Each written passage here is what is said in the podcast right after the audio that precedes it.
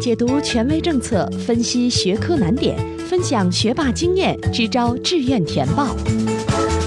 紧跟教学进度，贴近考生需求，高考冲刺三百六十度无死角有声宝典。宋小南工作室倾情奉献。欢迎收听由宋小南工作室制作的升学 FM，我是宋小南。那自主招生的招生简章啊，终于慢慢的有学校开始放出了。虽然到目前为止放出的学校数目仍然非常有限，已经到了三月十五号，三月份已经过半了。现在能看到招生简章的学校，还只有北京科技大学、北京交通大学、北京林业大学和华东师范大学。那这两天呢，在群里面就有家长问出这样的问题了。通过之前的播客节目呀，我们已经知道大概如何将考生去定位了，就是如何选出啊这个分数段的学校，可能是我们重点要考察的。那之后，老师就告诉我要一个一个学校去读招生简章了，来判断这个学校的情况是不是适合我的孩子。那么在读招生简章的过程当中，我会发现啊，招生简章的文字都特别复杂，不同学校的招生简章几乎长得是一模一样，我读不出有什么样的不同啊。那在今天的节目当中呢，宋老师就教给大家如何深入的去阅读招生简章，在每一个部分当中，到底要画出哪些重点，才是跟我们孩子是否选择这所学校和我们实际操作这所学校申请当中所要关注的重要议题。那下面我们就直接切入正题了哈。我今天会拿北京交通大学的招生简章作为一个例子来给大家做一个说明。在收听节目的时候，大家也可以打开阳光高考平台上自招报名的页面啊，打开北京交通大学的招生简章，我们一起来看一下。那在招生简章当中啊，值得我们关注的重要的话题啊，主要有这么五个啊。第一个问题显然就是我们的招生专业和当年的招生计划。其实啊，每个学校的招生计划基本上能够反映出这所学校的申请难度。那通过不同专业的招生计划呢，我们能够看到这里边是不是有我自己孩子喜欢的专业呀？如果有的话，可能我要更加深入的继续去关注了；如果没有的话，可能我就要跳过了。那有家长就会问我，如何通过招生人数来判断这所学校的啊这个整个的申请难度呢？有两种方式哈。一种方式，其实在以往啊，每一年阳光高考评台上都会去公示当年通过了自招报名、初审或者是复审的同学名单，这两个名单都会有的。理论上说，只要我们一个一个的数过这个招生的名单，我们就知道啊这个学校的实际难度了。但是哈，其实如果家长们看到的不是某些机构帮助大家整理好的这样的数据的话，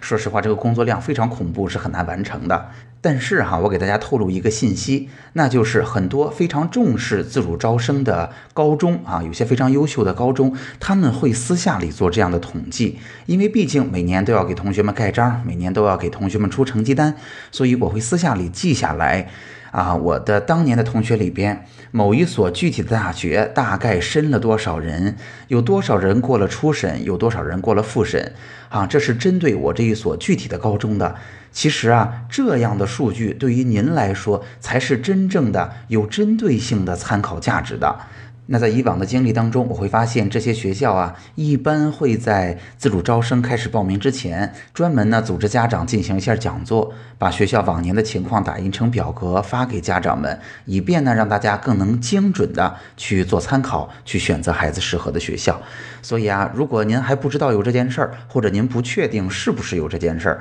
您可以问问学校的教务处的老师，看看他们那儿是不是整理过对应的数据。这是第一件事。招生人数和招生专业，好，那大家跟着我继续往下看，在自招的招生简章里边，第二个特别重要的事情就是不同专业的具体招生要求了。大家会发现哈，每个学校首先在自主招生当中放出的专业是不全的，并不是所有的专业都参加自主招生，而且呀，每个专业来说是招收文科生还是理科生是事先定好的，请大家一定要仔细的看。哎，我的孩子是理科生，能不能选这些专业？我的孩子是文科生，能不能选这些专业？有些专业呢，大家知道在高考的志愿填报当中，其实啊。呃，很多比如说偏文的专业，像汉语言文学呀，像新闻学呀，虽然招生计划可能比较少，但是理科生也是可以报的。但是在自招里边，可能招生简章规定就非常严格了。某些专业到底是文科生、理科生报，可能不容得我们有任何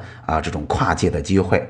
大家注意哈，我要提醒的是，不同的专业其实可能招生的门槛还是不一样的。一般来说呀，到了自主招生的第三年，很多学校已经把不同的专业它具体的招生要求给到了大家。哈，也就是说，所有的专业不是统一的标准的，还有具体的分类。每一个类别里边啊，要有什么样的奖项，都会规定的非常的明白。那比如说吧，北京交通大学它的理科类实验班，啊，它的专业招生要求是这么写的：对理学类专业有浓厚兴趣，尤其是数理化等相关学科成绩优秀。第二，具有较好的理解和分析问题的能力，逻辑思维和反应能力，语言组织与表达能力啊，等等吧。那这些东西其实都不是特别重要，大家直接看第三条，那就是高中阶段具有以下成果性的证明材料之一，A 或者 B。A 指的就是学科的奥林匹克竞赛要在省赛区的三等奖以上，啊，并且仅限指定竞赛，也就是说，他提到的数学、物理、化学、信息学和生物，只有这些才被认可。他的 B 写的是能体现考生在理学具有突出的学科特长和创新潜质的实践性成果或者作品。在这儿，大家要注意哈，学校给出了明确的例子。其实啊，给出了明确例子的意思就是，我们可能自由发挥的空间很小了。比如说，我们提交我们理解的啊，能够体现孩子对这个学科热爱的这样的材料，可能认可度就相对比较低了。我给大家念一下哈，比如说与本专业相关的省级科技创新发明创造类获奖二等奖以上或者专利。比如说与本专业相关的公开发表的论文，再比如说具有一定见解的本专业相关的研究报告，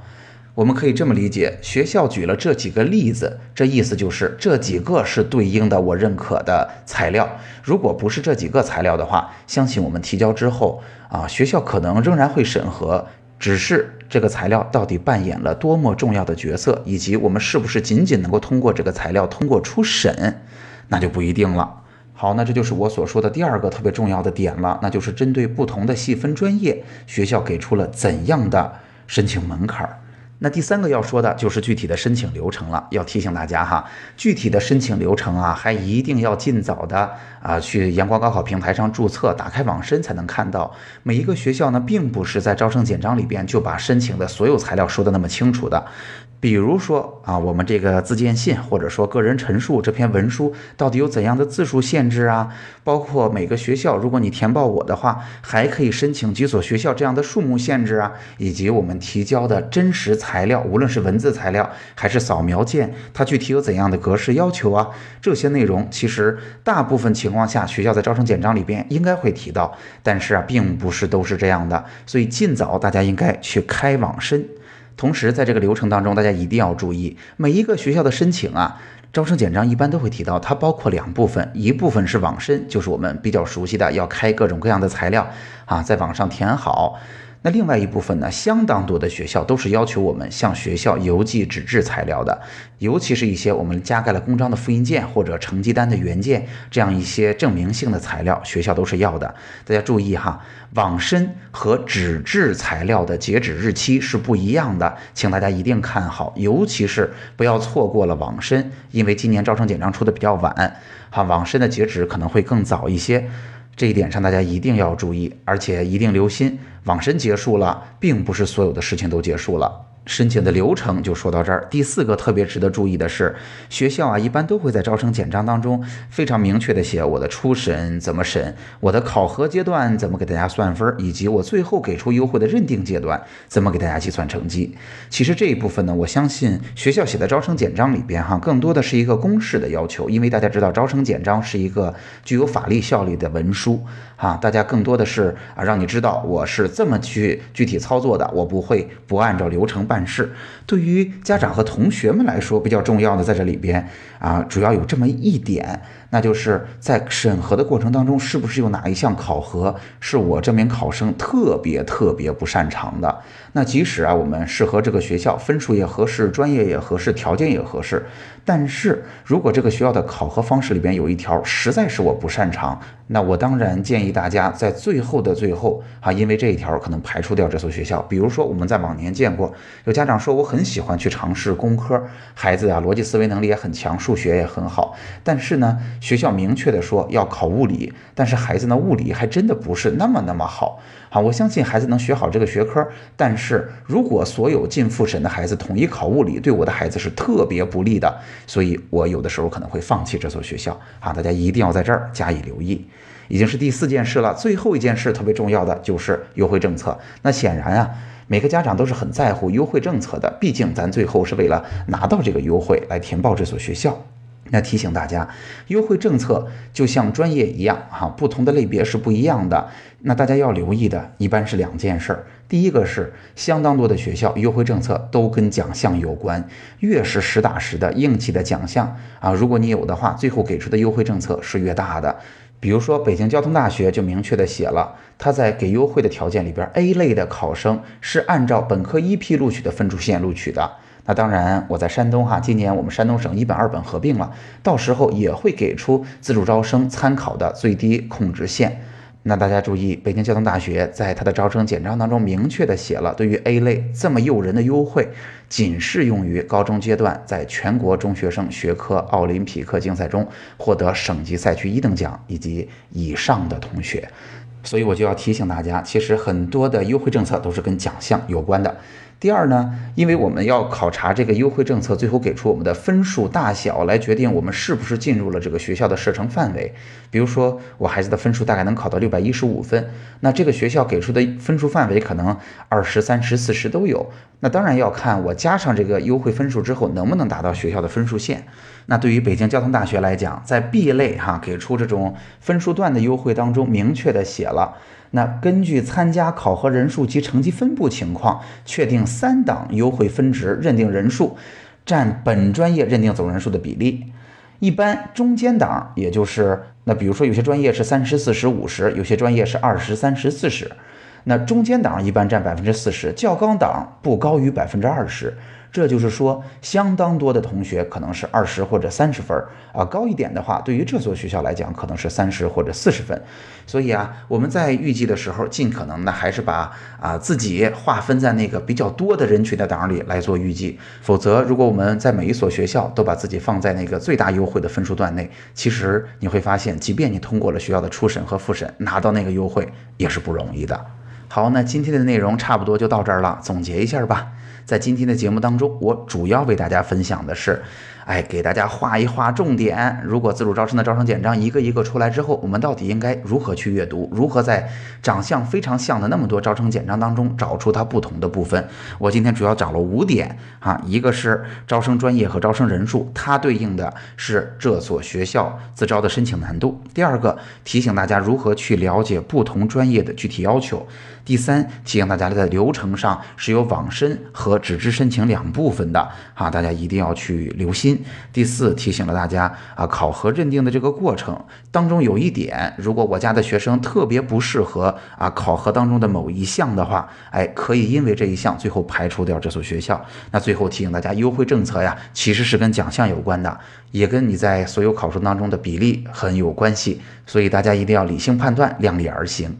好，那今天的内容就到这儿了。如果今天的节目帮到了你，欢迎你订阅我们的专辑、评论和转发我们的内容。当然，也欢迎您加入我们的听友群，我们听友群的群号是四九三九六幺三八幺。也欢迎您关注我们的微信公众号，我们的微信公众号叫做“升学 FM 个性化服务”。升学 FM，让我们在孩子升学的道路上相互陪伴。我们下期见。